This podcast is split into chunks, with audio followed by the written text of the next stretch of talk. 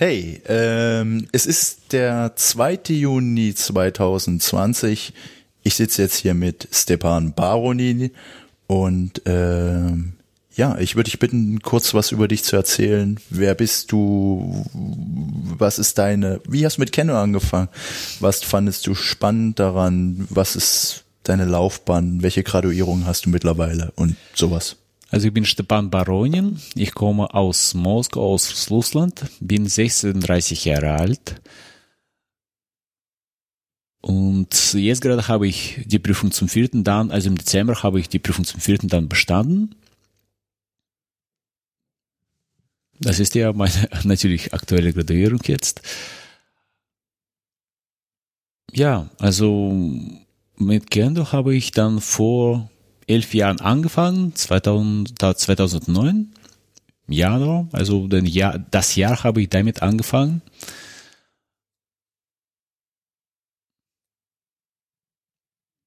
Und freue mich, dass ich da, mich in diesem Weg gefunden habe. Also der Weg war schon ziemlich lang, also als ich klein war.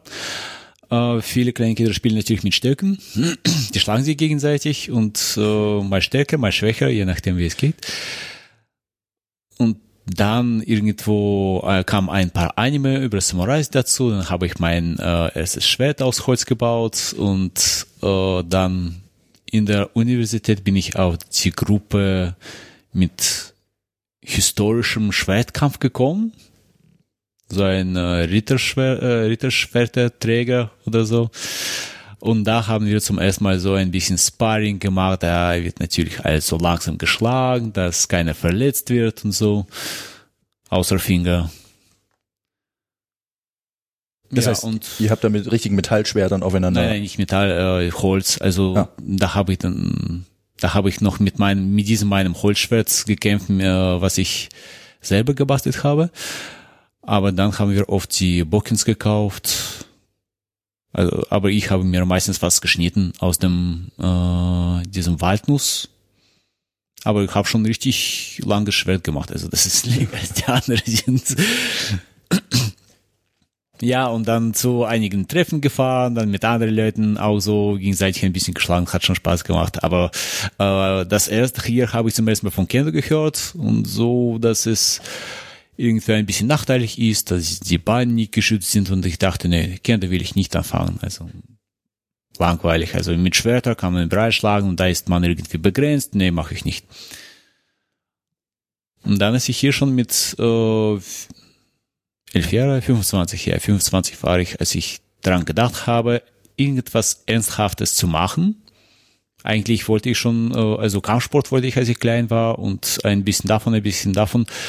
Und bisher immer noch nichts Er- Ernsthaftes angefangen, in keine Sektion gewesen. Und ich dachte, okay, entweder jetzt oder nicht. Also 25 schon Viertel von Jahrhundert, kann man schon was überlegen. Und ich dachte, okay, Basketball habe ich geliebt, aber Basketball, Profispiele werde ich vielleicht nicht mehr.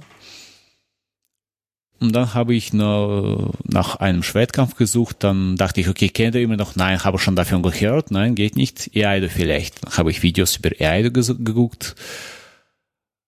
Ja, äh, also ich könnte nicht mal sogar schön sagen, also habe nichts gegen Eaido, aber das war nicht spannend. Also das war so äh, stylisch Bewegung und so, aber nichts mehr. Und ich dachte, nein, das, das würde ich nicht machen. Ich möchte schon was äh, Kampfartiges machen. Und dann habe ich doch, dann bin ich doch zum Kendo gekommen und da bin ich geblieben. Es gab zwei Punkte, äh, habe mir zwei Grenzen gestellt. Die die erste Grenze war nach einer Probemonat. Dachte ich, okay, jetzt äh, 100 Euro für Anfängerset oder nicht? Habe mir überlegt, okay, nehme ich. Und dann ein halbes Jahr danach Genau, zum sechsten Q habe ich dann die Prüfung bestanden und dann, äh, wenn ich die Rüstung in Frage kam, das war eben die zweite Grenze, wo ich dachte, also wenn ich das wirklich weiter ernsthaft machen will, dann kaufe ich mir die Rüstung. Habe ich mir die Rüstung gekauft und dann ging es weiter und ja, Zurück ging es nicht mehr, Überlegungen gab es auch nicht. Ich, und ich freue mich, dass ich mich dahin gefunden habe. Das Einzige, was mir leid tut, dass ich vielleicht mit Kendo früher nochmal in Russland anfangen sollte, weil neben meiner Universität in zehn Minuten zu Fuß war eben äh, mhm. das Dojo. Und das wäre dann, ich wäre 18 vielleicht, wo ich damit anfangen könnte. Dann wäre es schon 18 Jahre. Ja. Okay, das verpasste Chance, aber äh, ich meine. Lieber später als nie. Ja. Und äh, wenn du sagst Einsteiger-Set, dann war das wahrscheinlich, äh, und 100 Euro war das wahrscheinlich Hakama und Gi und Shinai oder sowas. Shinai? Boken mit Tasche, ja. ja. Die habe ich immer noch. Wo hast du angefangen? Bei Kenshinkai. Äh, nee, damals hieß es Kamakura, SC Kamakura Berlin e.V. hieß es. Und wer war damals Trainer oder ah, Trainerin? Der er hat das Training geleitet, der Jürgen Götz. Ah. Ja, er war immer dabei, habe wirklich mit ihm angefangen, der war mein erster Lehrer. Sören war damals auch als äh, Lehrling dabei. Er hat schon, äh, da, da, davor hat er irgendwie fünf, acht Jahre bei Kakuikan mitgemacht. Und danach ist er dann bei Kamakura äh, niedergekommen und er hat dann bei Jürgen Götz auch trainiert. Und Patrick auch. Patrick hat ein äh, halbes Jahr später angefangen als ich. Kurz, kurz um das einzuordnen, das ist äh, genau Jürgen Nein, Götz äh, und äh, Sören Besser und Patrick Frenkel. Genau, genau, genau. Jürgen Götz, Sören Besser, Patrick Frenkel. Patrick Frenkel hat ein halbes Jahr früher angefangen, aber er hat ein halbes Jahr wegen Verletzung ausgesetzt, deswegen waren wir ungefähr zusammen auf einem Niveau. Es gab noch ein paar andere Leute, aber die sind schon ausgestiegen. Christoph Missal kennst du vielleicht noch. Ja. Genau. Mit dem wir war eine lange Weile zusammen in der Bahn, aber dann hat er einmal aufgehört. Damals äh, gab es die, die Gruppenverteilung war eigentlich bei uns genauso wie es äh, nach wie vor. Es gab alle, äh, alle waren zusammen, nur die Anfänger waren äh, in einer Gruppe, die Fortgeschrittenen in andere. Also die Fortgeschrittenen, das heißt Rüstungsträger, also entweder Rüstungsträger oder nicht Rüstungsträger. Ist immer noch bei uns, bei uns so, in anderen Vereinen ist schon, meistens gibt's Probetraining, also bei uns, nee. Okay, ähm, da würde ich dann gern später nochmal dann mhm. hinkommen, aber ähm, du hast dann also angefangen 2009, genau. ähm, hast dann relativ schnell zwei, drei Leute gehabt. Ich meine, mit Patrick zusammen, ihr seid ja sehr, ihr seid das, das dynamische Duo da in dem, in dem mhm. Verein, das halt mhm. überall dann auch aufgeschlagen ist und alle möglichen Trainings mitgemacht hat. Wie ging das dann weiter bei dir, wenn du sagst, Einstieg 2009? Mhm. Wie, wann hast du zum Beispiel angefangen, zu, also in den, in den verschiedenen Kadern, Landeskader mhm. oder Bundeskader mitzutrainieren und also zuerst äh, hat uns Jürgen Götz noch, äh, als ich noch angefangen habe und keine Rüstung hatte, hat er schon erzählt, wie es toll äh, bei Kangeku in Lindow gibt, also dieser Wintertrainingslager.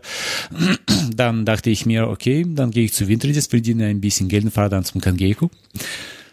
Und wenn ich Rüstung gekommen habe, dann bin ich dann mit meinem sechstem Q zum Kangeku gegangen zum ersten Mal. Im breiten Sport von Kader habe ich noch nichts gehört. Hat Spaß gemacht. Dann bin ich gestiegen. Dann hat sich mein Hiai entwickelt plötzlich. Ja, und dann zum ersten Mal bei Berliner Kader habe ich dann im, denke ich schon, also im nächsten Jahr erfahren. Ich überlege mir, ob es Mitte des Jahres war oder Anfang des Jahres. Dann habe ich von Daniel Weiß noch erfahren, ja, natürlich gibt's Kadertraining, aber keiner kommt dazu. dachte ich, wann und wo und die Anmeldung gab's noch per E-Mail, also jeder mag sich melden, wenn er zum Berlin-Training kommen sollte. Äh, Sabine Nuding, die damals Vizepräsidentin war, hat erzählt, dass ich der Einzige war, der sich dafür gemeldet hat. Die anderen sind einfach so vorbeigekommen. ja, aber ich war dabei und dann im Herbst bin ich zum ersten deutsche Mannschaftsmeisterschaft gefahren, schon in dem Team. Weißt du noch, wer da Trainer war zu der Zeit? Jan hat uns geleitet. Okay. Denke ich, ja. Genau, ich habe Jan zuerst gesehen, kennengelernt bei den Meisterschaften, Berliner Mannschaftsmeisterschaft, äh, Q-Turnier, wo danach Prüfungen gab, wo ich dann meine erste Prüfung gemacht habe. Genau. Wir konnten nur da die Prüfung machen. Das war so zentrale Prüfungsstelle in Berlin, wo wir die Prüfung gemacht haben. Das hat immer Jan geleitet. Und danach habe ich ihn dann äh, bei Berlin Kadertraining gesehen. Also er hat dann das Training geleitet. Wir waren dann unter seiner Leitung. Es gab immer Trainings dann nach der Berliner Mannschaftsmeisterschaft. Also bei Mannschaftsmeisterschaft habe ich ihn nur gesehen, nicht mal gekämpft und kaum gesprochen, aber nach, bei dem Training danach schon. Dann haben wir uns eben zum ersten Mal kennengelernt, denke ich. Und das heißt, ab, zu, ab dem Zeitpunkt warst du auch permanent quasi im Berlin-Kader, in genau. den Berliner also, Mannschaften. Also ich habe mich entschieden, Kendo ernsthaft zu machen. Das war eben mein Punkt, warum ich überhaupt das, das Sport angefangen habe. Und äh, ich habe all Dinge gemacht, die angeboten wurden. Und als, äh, als ich angefangen habe, gab, hatte ich noch keine Kinder, habe, hatte alle Möglichkeiten dazu gehabt. Und danach war es schwieriger, aber alles, was in Berlin angeboten war, habe ich immer in Anspruch genommen unterschiedliche, genau, in, ich, ich war ab und zu in unterschiedlichen Vereinen dabei und als das Kind gekommen bin, da habe ich, weiß ich noch, habe ich aufgehört zum Tegel zu fahren, weil es war drei Stunden hin und zurück. Okay. Das war schon ziemlich zu viel. Dann dachte ich, okay, jetzt das letzte Mal und aber bei Meisterschaften, bei allen Trainings war ich dabei, habe ich mich bemüht, immer dabei zu sein. Oh, das heißt, du bist wirklich dann quer durch die Stadt immer gefahren und hast da, ich meine, Berlin ist ja einfach, hat eine große Ausdehnung und dadurch, dass es doch zu dem Zeitpunkt gab es sechs Vereine, würde mhm. ich sagen. Also fünf oder sechs Vereine am Anfang schon, ne? Ich war nur bei zwei Vereinen nicht. Bei Kobokai und Yoshinjuku. Die waren die weit okay, weitesten gut. von mir. Ja. Aber zu Yoshinjuku bin ich letztes Jahr zum ersten Mal gekommen, geschafft. Okay, und das heißt, also seitdem bist du dann im Berlin-Kader, in den Berliner Mannschaften und dann hast du aber auch angefangen, überregional quasi an den Nationalmannschaftssichtungen teilzunehmen. Wann war das denn? Also zum ersten Mal, also mein erstes Kangeko war eben im 6. Q. Das war noch im ersten Jahr, als ich Kendo gemacht habe. Ich habe dann gerade ein, das war Ende meines ersten Jahres im Kendo und dann in einem Jahr bin ich nochmal zum Gangeko gekommen und da habe ich dann äh, bei Nationalkader mitgemacht, das Training.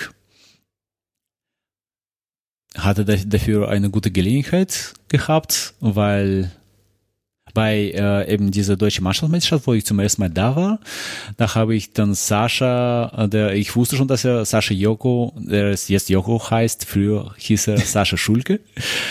Und er hat dann mit Jan gesprochen, irgendwie an der Bank, und ich habe ihn dann äh, gefragt, ob ich dann bei Nationalteam bei Kangeko mitmachen dürfte.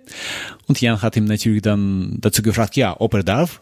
Und er sagt, hat noch überlegt, okay, na ja, könnte man, aber Hauptsache, du gehst nicht zum Breitsport zurück oder so, das hin zurück geht nicht, einmal rein, einmal raus. Und ich sagte, nee, das äh, schaffe ich, bleibe dabei. Und ich war dabei. Hat Spaß gemacht, war ein bisschen anstrengend. Also das nächste Jahr war anstrengender, aber dieses Jahr so, war so ziemlich anstrengend. Und ich war von allen geschlagen, also 60 Q, nein, 40 Q war von allen geschlagen, die mich schlagen konnten. Aber bin gestiegen. Bin das heißt, in diesen, bei den Nationalkadersichtungen äh, ist es ja so, da gibt's ja äh, so Shiai, die auch für das Ranking innerhalb des, des Kaders dann genutzt werden. Und du redest jetzt, wenn du geschlagen worden bist, davon, dass bei diesen Übungs- oder Test-Shiai genau, äh, genau, genau, dann quasi du. Also ich habe kein Shiai gewonnen. Ich habe ja. einen Unschieden gekämpft gegen einen Gast, der ungefähr auf meinem Niveau war, aber alle anderen haben sie, haben mich niedergeschlagen. Also da konnte ich nicht mithalten. Ja gut, aber man muss auch betrachten, du hast vierter Q, hast zwei Jahre Kendo gemacht oder sowas. Ja, genau, zwei Jahre. Genau, zwei Jahre Kendo. Nationalteam, aber hat Spaß gemacht. Und ähm, dann ist aber das nächste Jahr gleich besser geworden, oder? Ja, nächstes Jahr konnte ich schon mit allen halten.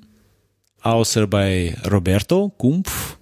Der hat mich, denke ich, paar Angriffe, paar Treffer und dann äh, war es erledigt. Aber mit den anderen konnte ich schon ganz gut mithalten. Es war nicht mehr einfach so geschlagen weg. Ja, also Nationalteam immer wieder. Wenn ich wieder nach KG komme, gehe ich nur nicht zum Nationalteam, weil ich mich entwickeln möchte. Ja. Das bedeutet auch, du bist jetzt immer noch dabei. Äh, hast du mal ausgesetzt oder so? Oder? Nee, nee, nee, keine Aus, aus. Äh, ich war nie ohne Kendo gewesen, seitdem ich angefangen habe. Ich war immer dabei. Keine Auszeit genommen. Außer jetzt. Okay, klar. Ja. Achso, nochmal kurz zur Einordnung. Wir reden immer noch, also heute ist der 2. Juni. Es ist immer noch die Zeit, in der die äh, Turnhallen gesperrt sind. Ähm, es findet noch kein reguläres, oder es findet im Moment kein reguläres Kendo-Training statt. Ähm, ja, und wir wissen noch nicht genau, wann es weitergeht. Ähm, ja, und äh, du hast dann aber auch parallel angefangen, du hast vorhin vom internationalen Q-Turnier geredet, dass das, ähm, das Jahresausklang-Turnier des Berliner Kendo-Verband. Ähm, du hast auch viele Turniere gekämpft, hast du erzählt, und dann auch das ein oder andere Mal gut abgeschlossen. Mhm, mhm. Ja, also das äh, beim ersten Q-Turnier habe ich nicht teilgenommen, wo ich noch sechstes Q war, aber dann war ich bei allen, wo ich mitmachen durfte und mein erstes habe ich bei in Hamburg, in Hamburg gewonnen. 2012 war es. Dann habe ich in Leipzig gewohnt, dann nochmal in Hamburg, nochmal in Leipzig. Ja, also Q-Turnier, wo ich dann mich teilgenommen habe. Also Leipziger Titel habe ich dann zweimal verteidigt und dann unbesiegt verlassen. Oh, okay. Krass, das wusste einmal ich gar nicht. einmal gewonnen und Ja. einmal verteidigt und unbesiegt verlassen. Wow. das ist, ähm, und dieses, dieses Hamburger Turnier war wahrscheinlich das Nikolaus-Turnier, oder? Nee, das war der norddeutsche Q-Turnier. Ah, relativ klein, aber denke, ich habe von Tegler davon erfahren und wir sind dann zusammen hingefahren, genau. Mit Sven, mit Sven Schabram haben wir, sind wir hingefahren. ah, und dann eingestiegen, abgeräumt und wieder nach Hause gefahren und dann das nächste Turnier und dann nochmal Genau. das gleiche. Ich denke, beim, ja, beim ersten Turnier habe ich dritten Platz gemacht und beim zweiten Turnier habe ich schon gewonnen. Gute Steigerung, also. Ja, ja, finde ich auch. ähm, das bedeutet, genau, das waren dann Q-Turniere und dann hast du ja irgendwann deinen ersten Dan gemacht und dann ging das so weiter und äh, Also mein erstes Dann habe ich, äh, also bei Q-Turniere, also die, die ich gewonnen habe, durfte ich nicht mehr teilnehmen, weil ich eben gleich danach meinen ersten Dann gemacht habe. Das war dann äh, 2013. Und ja, nachdem, also bin ich bisher bei keiner Prüfung durchgefallen und hoffe, dass es weitergeht. Also jetzt bin ich, ja, erster, zweiter dann, dritter dann, vierter dann. Vier Prüfungen, vier größere Prüfungen als, als nur Q-Prüfungen gemacht. und die nächste wäre dann, wenn alles, wenn es mal wieder Kendo geben sollte, 2023 wäre dann der Versuch zum fünften Dan vermutlich, ne? Vier Jahre, genau, genau. Das wäre Dezember 2013 mein nächster Versuch. Ähm, du bist äh, ja, wie schon anfangs gesagt, auch äh, lange im Berliner Kader gewesen, warst bei den Mannschaftsmeisterschaften dabei. Was war da dein größter Erfolg? Bei den, Ma- also ich denke, ja, bei Mannschaftsmeisterschaft zum ersten Mal, wo ich was äh, Deutliches getroffen, geschlagen habe, war ein der Ono-Brüder. Ich denke, das war der ältere. Äh, wir sind dann Hickewacke äh, ausgekämpft, aber ich habe dann äh, bis zum Zeitende 1-0 geführt und dann hat er kurz vor Zeitpunkt äh, ein Ellenbogen bekommen, also Okay. konnte Ellenbogen bekommen. Ja, ja, aber dass ich ihn getroffen habe, also ich war ein bisschen stolz drauf. Ja, das war mein erster so guter Ippon bei den bei den größten großen Männern sozusagen. Okay. Ja, die typische äh, Kotte irgendwo, äh, die Fahnen gehen hoch, Ja, Kotte ja, vom, ja, von von den Fingerspitzen bis zum bis zu der Schulter. Bis so heiß oder Ja. wie es weitergeht. ja, dann äh, leitet es langsam in Man um und so. Okay. Ähm, genau, wir sprechen ja hier auch ähm, im Rahmen der Trainerinnen-Serie ähm, und deswegen wäre jetzt so meine Frage. Ich weiß von dir, dass du Training gibst. Wie hast du denn angefangen damit? Wann, wann ging das los und wie bist du dazu gekommen? Also es war ungefähr, als ich äh, mindestens erstes Q gehabt habe. Äh, also nachdem ich Leipziger Turnier gewonnen habe, sagen wir so. Äh, Vision hat sich immer um Anfänger gekümmert und vielen Dank ihm dafür. Er war immer für dich da und äh, auf einmal, also mit äh, ich hatte halt etwas mehr Erfahrung in Scheiß, in Kämpfen und wenn wir uns zum Q-Turnier vorbereiten wollten oder noch was, da hat er mir das äh, die Fortgeschritten, die Rüstenträger überlassen, habe ich gerne genommen und dann mein erster Trainings geleitet. Ja, also ich denke schon mit SMQ habe ich damit langsam, so langsam angefangen, das Training nach meinen Wünschen zu gestalten. Das heißt, du hast gleich, also es gab Bedarf und äh, du hast dann gleich ein komplettes Training übernommen, also mit wirklich Aufwärmtraining und Genau, Suburi und volles Training. Genau, also mit Su uh, Suburis angefangen, dann die Rüstungsträger mitgenommen und mit ihnen dann das Training gemacht. Hab versucht, alle unsere Kadertrainings einbauen, weil ich dachte, wenn ich da stärker geworden bin, dann müssen die auch stärker werden. Hat funktioniert, finde ich, ja. Okay, und das hast du für dich entwickelt oder hast du das noch mit anderen Leuten, mit, mit Sören zum Beispiel nochmal irgendwie besprochen, was du machen möchtest? Und Ja, allgemein, Sören meinte äh, meistens, dass, okay, jetzt steht die und die Prüfung vor und dass wir uns dann die Leute für die Prüfung vorbereiten könnten oder dann Shy und wir machen so ein bisschen Shy-Übung, ein bisschen, wofür man Ipons gibt und Techniken und meistens so Richtungen, wo ich dann trainieren sollte, die Leute, wofür ich mich vorbereiten sollte, wo- wofür ich die vorbereiten sollte. Ja, meistens so paar Richtungen, wo ich dann immer dran gehalten habe ja, zwei Trainer haben ihr abgesprochen. Okay, das heißt, ihr konntet euch auch so ein bisschen Feedback geben. Der eine konnte sagen, was gut funktioniert bei, bei, bei dem einen und man hat dann mitgekriegt, ob die Dinge, die man sich so ausgedacht hat, funktionieren oder ähm, das eher wenig, weil ich, eher ich habe gesehen, dass bei Leuten vielleicht etwas funktioniert hat, das äh, wir davor trainiert haben. Das könnte ich sehen, aber sonst, ja, Trainer, im Kende ist es so, dass es keine Hierarchie, das ist so eine Monarchie praktisch. Und der Trainer hat das Sagen und es wird nie gefragt, ob es ihnen gefällt oder nicht. Aber halt eine so eine Sache. äh, Die Leute müssen dem Trainer vertrauen und, er hat diese große Verantwortung dafür, dass sie, dass sie dann durchhalten können und äh, bis zur Grenze kommen, aber nicht weiter als die Grenze, die sie schaffen können. Aber weiter wird's nie gefragt. Also das Vertrauen, die Verantwortung und dann geht los und äh, Feedback selten. Untereinander, wenn sie dann aufpasst, dass äh, das haben sie gut hinbekommen oder das haben sie weniger gut hinbekommen, das haben wir dann beim nächsten Mal eingebaut, dass sie es dann echt üben konnten. Eher in diese Richtung. Aber am Anfang habe ich Oikomi dann oft gemacht, dann alle, auch die Anfänger und Nicht-Anfänger alle zusammen und die lange Bahn, Kirkishi, Schläge und laufen und laufen und laufen.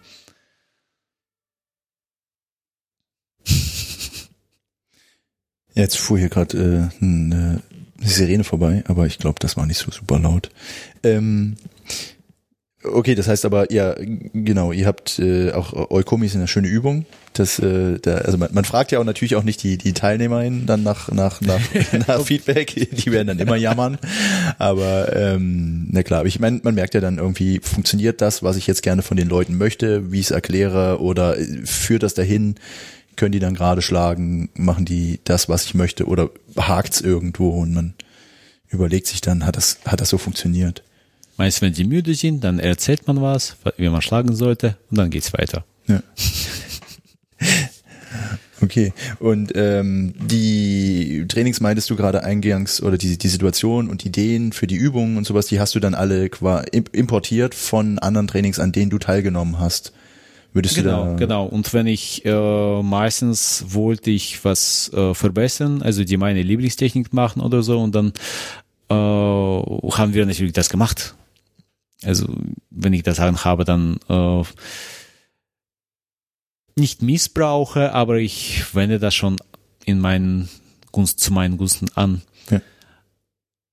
aber halt die, die anderen lernen das sowieso, sie müssen das sowieso lernen und ich versucht, habe versucht auch die unterschiedlichen Techniken anzuwenden und äh, weil das äh, in Canvas alles interessiert, einiges schaffe ich selber noch nicht und das habe ich dann nicht geübt, das habe ich dann vielleicht ein, in ein paar Jahren geübt. Aber so, was für mich nützlich ist, ist auch für die anderen nützlich, ist egal, was sie machen. Hauptsache, sie äh, es wird ein Training beigebracht, sie lernen dabei, werden äh, beobachtet und können das verbessern.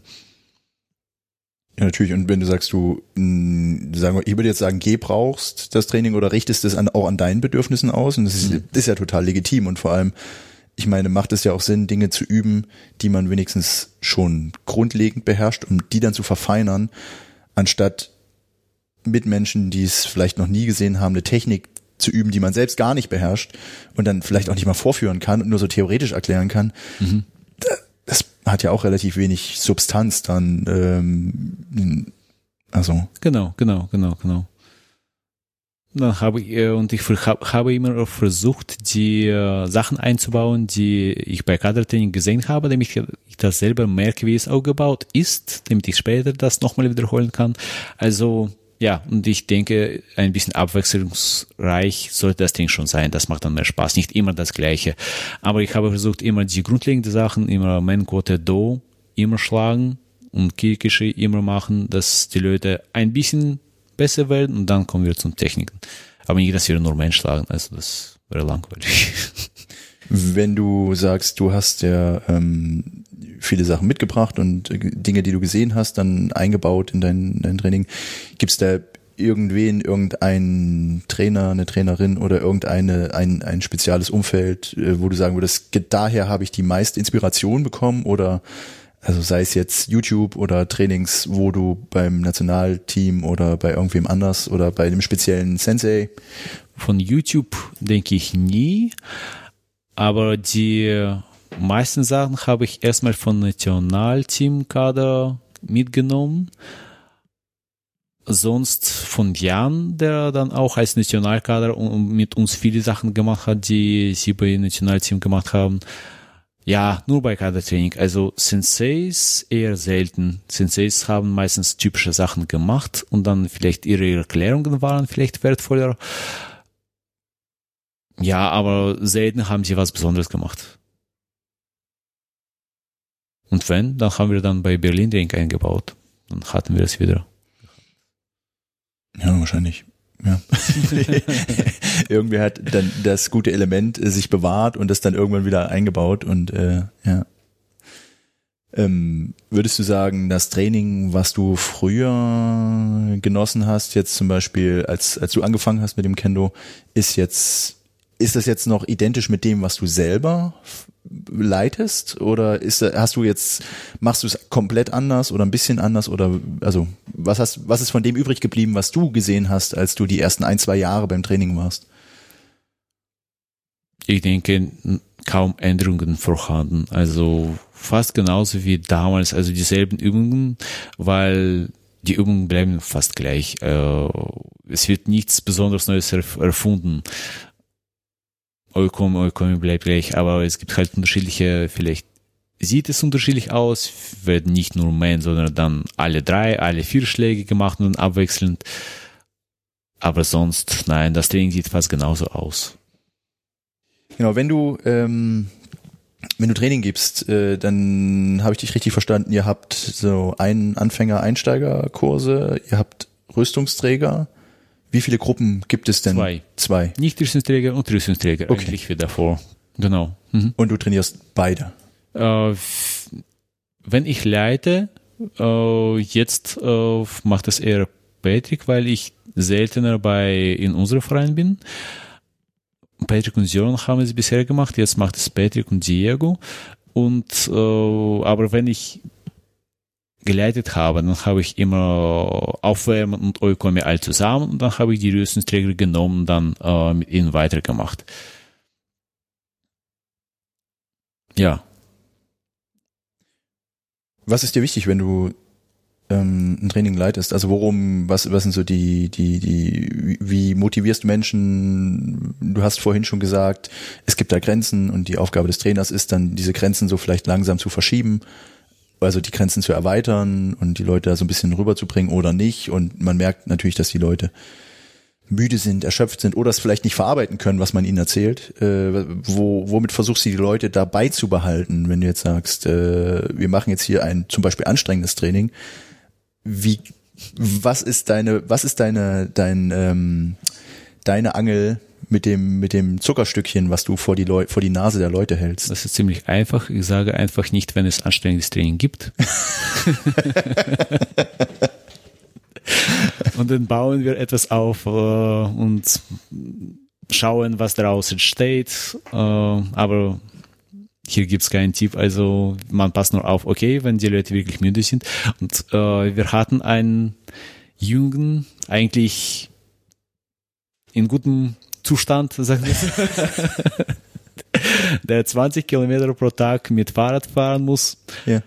Und bei Training bei Oikome, äh, bei diesem Langebahn äh, Schläge, Langebahn schlagen, und, äh, er war immer als erster müde und musste eine oder andere Runde aussetzen, durchatmen, bis er wieder reingekommen ist ich dachte, okay, vielleicht fällt, fällt ihm ein bisschen Auspuff von Autos, wo er dann vorbeigefahren ist, also weil in der. Turnhalle war die Luft vielleicht sauber, weiß ich nicht, aber konnte er wirklich nicht so gut, ähm, er hat wirklich versucht, er hat bemüht und ja, ist bei ihm besser geworden, aber trotzdem, also war schon schwierig, man hat schon gesehen. Aber ich habe versucht immer etwas zu erklären, wenn er müde war. Okay, er ist müde, dann sage ich, okay, dann passt darauf oder ich mag, wir machen jetzt die Übung und die Übung und ja, also von anderen Vereinen habe ich auch andere Sachen genommen. Also die äh, von Alvaro habe ich auch einiges gelernt. Alvaro González aus EDKG. Ja, die, die ich immer noch mitmachen würde, die ich ab und zu wiederhole, sind dann seine äh, High-Subul-Schläge, wo dann sechs 30er Sets oder so gibt's mit von unterschiedlichen Arten. Ja, dann lasse ich die Leute schwingen. Okay. Oder denen zu sagen, dass du 180 Sub Haya Suburi machen wirst. das denen. auch. Ja, okay. Ich, äh, also ich behalte mir immer zu sagen, ich sage immer zum Beispiel 70. Und dann machen wir, bis ich MA sage. Ah, okay. also eine gewisse Intransparenz. ja, ja, ja. ja. Aber keiner sich beschwert, keiner hat sich beschwert, also. Ja. Das ist ja auch zu einem, zu einem guten Zweck dann im Endeffekt. Genau, genau, genau. Also ich bestimme, was 70 Suburi sind. Ja. Okay. Ähm, du hast ja dann auch relativ früh, wenn du sagst, ungefähr mit dem ersten Q angefangen, ähm, das erste Mal Training zu geben. Was würdest du sagen, hat sich mit deinem Kendo seitdem verändert? Also hat ist, wie wichtig ist Training geben für dich in deinem in deinem Kendo schaffen? Ich denke, ich habe, ich spreche jetzt weniger, wenn ich erkläre. äh, sonst ist vielleicht meine Ausführung dann besser geworden, weil damals habe ich geübt, was ich verbessern wollte und jetzt wende ich an, was ich schon anwenden kann. Okay. Deswegen ist äh, jetzt sieht natürlich besser aus und jetzt kann ich besser erklären und zeigen vor allem, wo was wie vorbeikommt, dass es dann auf richtige Stelle landet. Und das, das äh, ging dann früher auch nicht, weil du da am Anfang natürlich auch limitierter warst. Ich meine, du, das ist jetzt schon. Habe es einfach nie gekonnt, ja. so dass ich Ippen davon bekommen würde. Ja. Und nachdem ich schon die erste Ipons bekommen habe, dann geht es natürlich besser und äh, schneller und habe ich auch besser verstanden, habe ich von Senseis das gesehen, bei Senseis angewendet. Wenn es funktioniert, dann habe ich schon was gelernt, verstanden und dann kann, kann ich ein bisschen weitergeben und ja.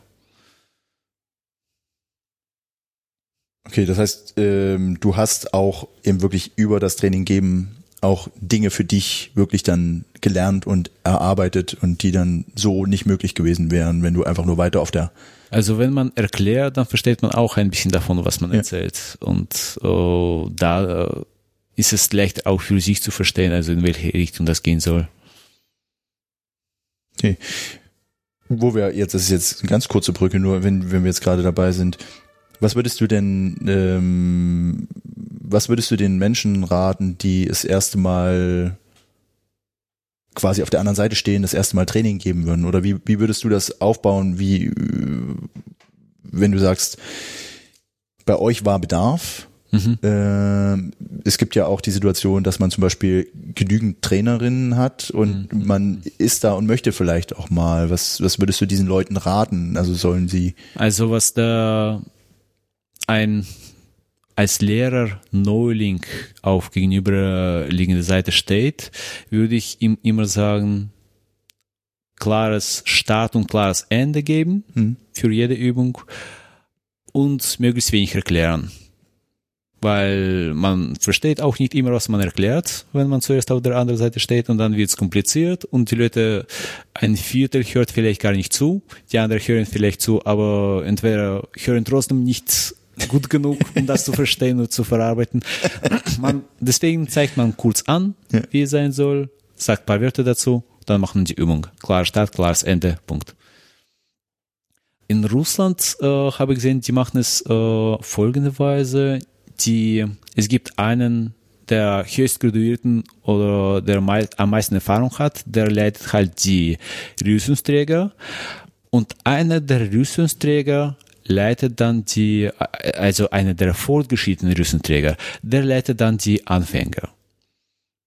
Mit, äh, mit dem Motto, dass, äh, dass jeder war halt Anfänger und jemand hat um ihn gekümmert und dann sollte er das irgendwann auch wiedergeben und auch, auch um Anfänger kümmern, damit die Trainer auch mit den anderen trainieren können, damit alle von allen lernen. Und dann muss jeder vielleicht einmal aussetzen und um Anfänger kümmern, und alle können dann zusammen trainieren und kein Trainer setzt aus und alle sind dabei und alle entwickeln sich und ja. ich finde, sollten wir auch bei uns so übernehmen, weil so Vision das bei uns immer gemacht hat und immer toll um Anfänger gekümmert hat, gekümmert hat das war für seinen Nachteil ein bisschen, weil er konnte sich sel selber nicht verbessern. Ja. Es hat ihm natürlich Zeit gekostet und äh, wenn er mal ein anderer um die Anfänger kümmern könnte, dann könnte er auch bei uns einsteigen und äh, mit uns auch mitmachen und Genau, du, das heißt, wenn ich das richtig verstehe, meinst du für den Verein, für die Trainingsgruppe, in der man ist, wäre es gut, wenn die Strukt, wenn das eine strukturelle, äh, quasi natürliche Sukzession gibt, man durchläuft verschiedene Stadien und jeder ist mal für was und man räumt, man hält auch den, den anderen den Rücken frei dann entsprechend, dass sie eben, wie du meintest, zum Beispiel die höher graduierten dann auch mal anders für sich trainieren können, als genau. sich eben immer nur auf dem äh, um zum Beispiel Einsteigerinnen, Anfängerinnen zu kümmern und genau, äh, genau. Also für Einsteiger könnte auch ein der Fortgeschrittenen gut erklären können, dass sie äh, diese Übung machen müssen und er kann auch sehen, dass die Suburis richtig oder schlecht ausgeführt sind und kann ein bisschen korrigieren und das reicht halt aus. Man muss dafür nicht einen hochgraduierten Sensei nehmen, der dann um die kümmern muss. Und äh, der kümmert dann um Fortgeschrittene und, und erklärt ihnen kompliziertere Sachen, die dann der fortgeschrittene Lösungsregel nicht machen kann kann. Und ja, Aufgabenverteilung und dann profitieren alle davon. Hm. Finde ich total schlüssig jetzt, ähm, so wie du es sagst. Äh, wenn du wenn du sagst, die Leute durchlaufen dann so verschiedene Stadien, ab wann denkst du denn, ist man dann reif für das erste Training oder so oder was man selber leitet? Also das mag ja jetzt vielleicht nur das Aufwärmen sein schon mal oder irgendwie. Ich denke, aufwärmen sollte man schon schon, wenn man Rüstung bekommen hat, mal probieren und jeder sollte das probieren, weil äh, dieses zu sagen haben, dass äh, man Befehle gibt, ist wichtig, dass äh, nicht nur, dass man es besser versteht, sondern dass man einfach das Kommando gibt und sich entwickelt in, äh, in, in irgendeine komplette Form, dass man einen Befehl gibt, fertig, Ausführung, Schluss. Dass Leute auch äh, selber probieren können. Und dann die nächsten Schritte wären dann, also wenn man sagt, also jetzt aufwärmen relativ früh, das ist dann schon. Genau, genau. Das könnte fast äh, jeder Rüstenträger machen. Ja. Und die fortgeschrittenen Rüstenträger, die schon mal äh, paar, paar Jahre dabei sind, die könnte sicher auch die Anfängertraining leiten. Würde ich sagen, ja. ja, zwei Jahre dabei könnte man schon um die nicht, nicht Rüstungsträger kümmern. Dann gibt's halt mehr Trainer die das potenziell machen können, dann haben alle mehr Zeit, um selber zu entwickeln. Ja. Und das würde ja dann eben auch in genau diese Idee passen, dass man das wirklich so rotierend macht. Rotierend macht und eben auch mal Austausch und nicht immer nur von einer Seite das denkt, also nicht nur Genau. von der Trainierenden oder von der Trainerinnenseite. Genau, genau. Besonders wichtig ist es eher für uns. Also in Japan, die haben dann zahlreiche Sens- Senseis, die auch in anderem Dojo selber trainieren können mit auf eigenem Niveau und in ihrem Dojo machen sie nur Trainingsleiten, weil sie genug Auswahl haben. Wir haben hier nicht genug Auswahl. Wir haben ein paar Trainer, die äh, weit vorne sind und die weniger, die nachkommen. Wenn man das ein bisschen rückt, dann haben wir mehr Zeit, um an uns selber zu arbeiten. Mm. Ja, ich glaube, das ist schon ziemlich viel jetzt über aus diesem, aus diesem Trainings, aus diesem Trainingsbereich. Ähm, wenn du jetzt mal überlegst, wie du machst jetzt seit man- seit, seit zwölf Jahren Kendo ungefähr, seit elf, zwölf Jahren. Elf, seit elf Jahren. Seit elf Jahren.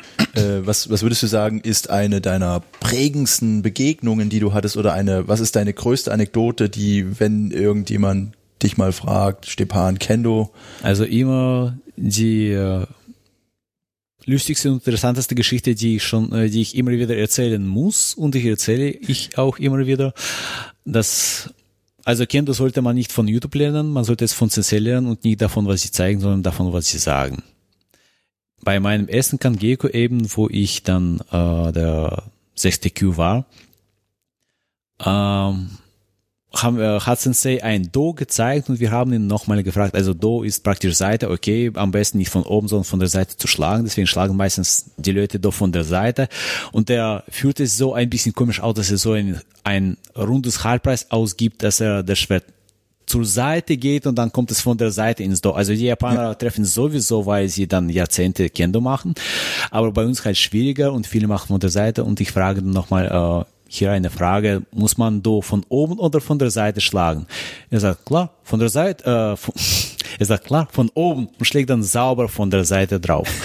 Also, also typische Bild-Tonschere. genau, genau, Also, genau. Das eine erklären, das oder von der andere. Seite, von oben und schlägt von der Seite. Hat er sich wahrscheinlich selbst noch nicht gesehen bei diesem Do-Schlagen. Ja, aber Ähm, was würdest du sagen, ist, äh, das ist die, das ist die, die äh, Boulevardfrage. Was ist so die schlimmste Verletzung, die du schon mal beim Kendo erlebt hast oder was, die, die du anderen zugefügt hast? Also die schlimmste Verletzung, die ich in Kendo, in Kendo erlebt habe, hat ungefähr im März passiert dieses Jahres, wo dann die Corona-Krise angefangen hat und ich lange Zeit nicht trainieren darf. Also das ist das Schlimmste, was mir passiert ist bisher. Äh, sonst zahlreiche Rippendurchschläge, wo wir dann nach dem Training uns beide zei äh, zeigen konnten, dass ah, hier, schau mal, hier ist deine Rippe und hier ist deine Rippe, wo dann wer getroffen hat. Aber Kendo ist eine der sichersten Sportarten, die ich kenne. Blauflecken. Doch es gab einmal, habe ich dann Kote so getroffen, dass es eine ein Hügel drauf gewachsen ist, aber an Okay. dem Knochen. Ja. Aber ja, halt unglücklich getroffen, aber ja, an dem Gelenk. Und ja, es war danach nach einer Woche weg, aber ausgesehen hat es schlimm. Okay, also das hört sich jetzt an, als hättest du nichts richtig Schlimmes erlebt äh, an, an Ich denke, beim Kendo gibt es gar wenig Verletzungen. Auch äh, einige erzählen von den äh, ausgelenkten Füßen, aber das passiert schon ziemlich selten. In Kendo hat man die gerade Fußstellung, deswegen das Einzige, was passiert ist, wenn man schnell umdreht, besonders beim Kangeko, wo dann die Füße schon so gerieben sind, dass sie äh, einfach Blasen entstehen. Das ist das Unangenehmste, was passieren kann beim Kendo.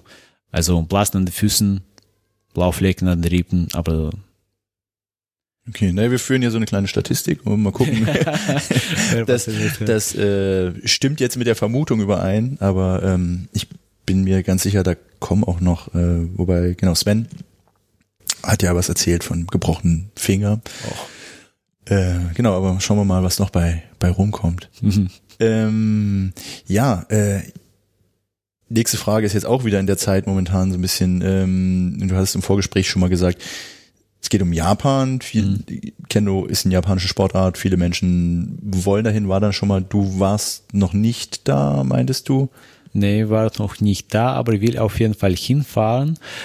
Äh, eigentlich nicht für Kendo, sondern für Japan selbst. Also ein der interessantesten für mich als Kulturland, um zu sagen, also ganz andere Welt und äh, habe schon einige Videos, also kurze Videos auf YouTube gesehen, wo einfach die Kamera durch die Straße schwebt und äh, obwohl ganz normales Video, aber ist für mich atemberaubend. Also ich will das selber erleben, selber durch die Straße gehen und das anschauen, genießen, essen, probieren, äh, obwohl sie nicht so viele Süßigkeiten haben, die ich mag, aber trotzdem diese Kultur. also das finde ich toll. Also ich will auf jeden Fall hinfahren. Ja. Irgendwann müssen wir schauen mit meinen zwei Kindern, meine Frau alleine werde ich vielleicht nicht mehr hinschaffen. Mal sehen. Ja. Und dann schauen wir mal, wann die Flüge wieder gehen. Und äh, Nein, bis dahin, wenn ich die Möglichkeit habe, selber hinzufahren, dann werden bestimmt schon Flüge geben. Also und ich meine, äh, es, vielleicht sind einfach die Süßigkeiten, die du magst, noch nicht über den Teich gekommen und die gibt es nur dort, weil ich glaube, ich, ich glaube, Süßigkeiten haben sie da auch schon ziemliches, ziemliche Menge. ich lasse mich gerne überraschen. ja, ich habe viele Sachen nicht probiert, die ich probieren möchte. Auch die äh, Takoyaki. Also ich habe irgendwo welche nicht besonders interessanter probiert, aber ich möchte das in Japan probieren. Ja. Und wie äh, man schon sagt, die besten gibt in einer dreckigen Ecke, in kleiner Straße, wo Ja. keiner mal vorbeikommt. Ich lasse mich überraschen. Also ich will das wirklich ansehen. Also so wie ich Anime mag für die Geschichten, die dort erzählt werden, für diese schöne Aussichten, die es gibt, will ich mal selber schauen. Und dann die nächste Runde wäre dann mit Kendo, mit Rüstung mal zu fliegen oder oder Vielleicht nehme ich auch äh, dann die Rüstung mit, weiß ich noch nicht, keine Ahnung. Also ich äh, in Japan, also Kendo zu machen, beim Kendo machen ist halt wichtig, dass man die stärkere äh, Mittrainierende hat. Dann kann man auch selber schneller wachsen. Aber ich, wenn ich an Japan denke, dass ich dorthin fliege, ob, ob, obwohl ich früher oft gesagt habe, nach Japan ohne Kendo-Rüstung, wozu? Also warum fliegt man überhaupt nach Japan? Ich weiß natürlich, dass es interessant auch ohne Rüstung ist. Aber jetzt bin ich, denke ich, auch einer derjenigen, der ohne Rüstung hinfahren möchte, einfach um Japan zu genießen und nicht die Zeit für äh, Kendo-Training zu verschwenden. Nochmal zurück zum, ähm, zum Kendo, wo wir jetzt gerade auf touristischen Abwegen waren. Äh, du hast ja sehr viele Shiai gekämpft, ähm, auch mal den einen oder anderen Punkt gemacht. Was würdest du sagen, ist dein schönster Ippon gewesen, den du geschlagen hast, oder der, der dich am meisten noch beschäftigt, wo du denkst, das war sehr cool oder irgendwas? Das sind viele. Aber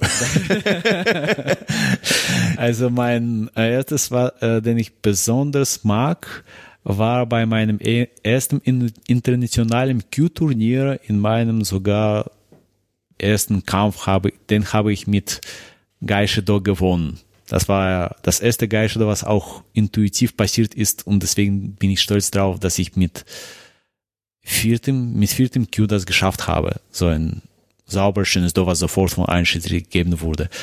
Das nächste war vielleicht mein zweites Gyakudo, was ich dann bei Alex Jakubovic ausgeführt habe. Das war bisher mein erstes Ippon bei ihm und schon deswegen ist es toll und äh, ich mag generell Durchschläge und ja, das war das zweite, was ich am meisten mag und das dritte war Tebano Kote beim norddeutschen Q-Turnier, womit ich das Turnier gewonnen habe. Gut, es ist aus zwei Gründen. Das erste, weil ich damit das Turnier gewonnen habe und das zweite, der zweite Grund dafür ist, dass ich eigentlich, ich kann keinen Debana-Kote schlagen. Okay. das wussten die Kampfrichter nur nicht. Keine Ahnung, aber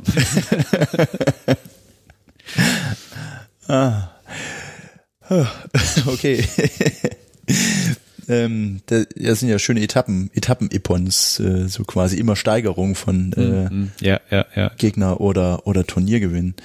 Ähm, ja, apropos Kendo, wann war denn bei dir das letzte Mal Training? Also nochmal zur Erinnerung, heute ist der 2. Juni, seit Anfang März oder so gibt es kein reguläres Training mehr in den Vereinen, die haben so nacheinander aufgehört und spätestens seit, glaube ich, 14., 13., 14. März war wirklich nirgendwo mehr Training möglich. Eben, nee, kein Training seit März. Okay. Deswegen vermisse ich das auch, deswegen ist das die größte Kendo-Krise vielleicht. Ja. Äh, ja, nee, kein Training. Also was ich für mich äh, machen könnte, ist dann zum Sportplatz zu gehen und ein bisschen Basketball mit mich, mit mir selbst zu spielen. Sprungtraining auch, aber so ist zu Hause langweilig. Ja. Ich kann keine Befehle geben. Keiner macht mit mir zusammen Also, nee, also kann ich nicht akzeptieren, ist langweilig. Nee. Ja, okay. Und hast du, äh, wir hatten vorhin darüber gesprochen, dass, dass es ja so Formate gab, die ausprobiert worden sind, ähm, Videotrainings, Videosuburi, Video Hangouts, wo Menschen sich dann getroffen haben, meistens nur eine Handvoll oder noch weniger. Mhm. Ähm, du hast da erzählt, da gab es äh, einen ähm, auch eine Art Podcast oder eine Audioproduktion. Kannst du was ich in dieser Zeit gesehen habe, ist von meinem russischen Kollege. Er hat dann die Vorlesungen organisiert, Videovorlesungen auf dem, auf YouTube und Facebook, äh, auf, äh, natürlich auf Russisch, äh, mit, für, für Anfänger gedacht eigentlich, wo er dann erklärt die Grundlagen von Kendo, äh, von seiner Erfahrung. Also er ist dann jetzt fünfte dann Kendo, aber sie haben ein bisschen etwas andere Zeiten zwischen den Prüfungen als wir, also zwischen Q-Prüfungen vor allem und äh, er macht etwas länger als ich. Also nicht äh, fünf Jahre länger oder so, aber ein paar Jahre länger macht er. Und er hat dann diese Videovorlesungen organisiert, die ich dann alle angeschaut habe und das angenehmste war daran, dass ich kann schon alle diese Sachen, wovon er spricht. Ich habe das selber schon durchgegangen. Ich kenne das alles schon. Aber in diese trainingslose Zeit äh, über Kendo zu hören, vielleicht ein bisschen im Chat zu sprechen, also das war am schönsten, das, äh, was mir gefällt hat. Und deswegen toll, dass er das selber geschafft hat, organisiert hat, Material gesammelt hat und äh, strukturiert hat super. Also finde ich, könnte man machen. Und äh, ich finde das, was wir jetzt mit Podcast machen, finde ich ähnlich und schön, toll. Man spricht über Kinder, also das, was ich auch oh, gerne zuhören würde. Bin gespannt, was die anderen erzählen. Ja. Ja, das ist, ist ja im Endeffekt dann eben genau dieses, das, was einem nach dem Training fehlt, die Gespräche darüber, der Austausch beim Getränk, äh, den man ja normalerweise dann auch nochmal hat oder auf einem Turnier, wenn man dann abends zusammen sitzt, bevor man dann irgendwann Basketball spielen geht oder in Schlafsack genau, fällt genau, genau. und sich dann eben wirklich auch mal lange über Kendo unterhalten kann. Ähm, ja, okay, wir verlinken, also ich krieg noch den Link, ne, und dann packen ja, wir das dann in die Show Notes. Ähm, Genau, jetzt kommen wir an diesen Punkt, wo äh, diese Oppositionsfragerunde, für die wir mhm. jetzt immer noch keinen kein Titel haben, ähm, also es gibt zwei Begriffe, die ich dir nenne und du entscheidest dich schnell für einen und es gibt keine Nachfragen. Ähm, kommen, um den Satz zu schließen. Und ich würde jetzt mal anfangen. Mhm. Wir fangen an mit Kata oder Shiai. Shiai. Kampfkunst oder Kampfsport? Kampfkunst. Oji Vasa oder Shikake Vasa? Keine Ahnung, was das ist, aber Ojevasa. also ich kann immer noch nicht unterscheiden. Also ich weiß, das eins ist Angriffstechnik, das andere ist Verteidigungstechnik, aber Verteidigungstechnik funktioniert nicht, wenn man vorher nicht angreifen möchte. Nehmen wir das erste. Was war Ojevasa? Ojevasa, genau. ähm, eine Begriffsfrage, Trainer oder Sensei? Sensei, äh, Trainer, Trainer, eher Trainer, weil wir das häufiger verwenden. Interessant ist, dass in Russland, also wenn ich nach Moskau komme, komme ich äh, ab und zu, also immer ein oder zweimal komme ich zum Training. Und sie verwenden viel mehr japanische Begriffe als wir. Sie verwenden Mai, Mai äh, statt großen Abstand. Sie sagen, äh, jetzt weiß ich nicht mehr, große Schläge, kleine Schläge. Ja. Deswegen, aber ich bin nicht an Sensei gewöhnt, okay, man sagt Sensei, aber das hört irgendwie japanisch, irgendwie pathetisch und einfach Trainer. Deswegen nehme ich Trainer. Okay. Ähm, Japan oder Deutschland? Japan stand zuerst, Japan. Okay, das ist eine Geschichte, keine Nachfragen. Ähm, dann kommen wir zu Nudeln oder Ramen. Ramen, ich esse keine Nudeln. Okay. ähm, Mentaltraining oder Spiritualität? Mentaltraining. Das hat Training mit dabei, dann Mentaltraining. Zen oder nicht Zen? Zen, Äh, duschen oder nicht? duschen.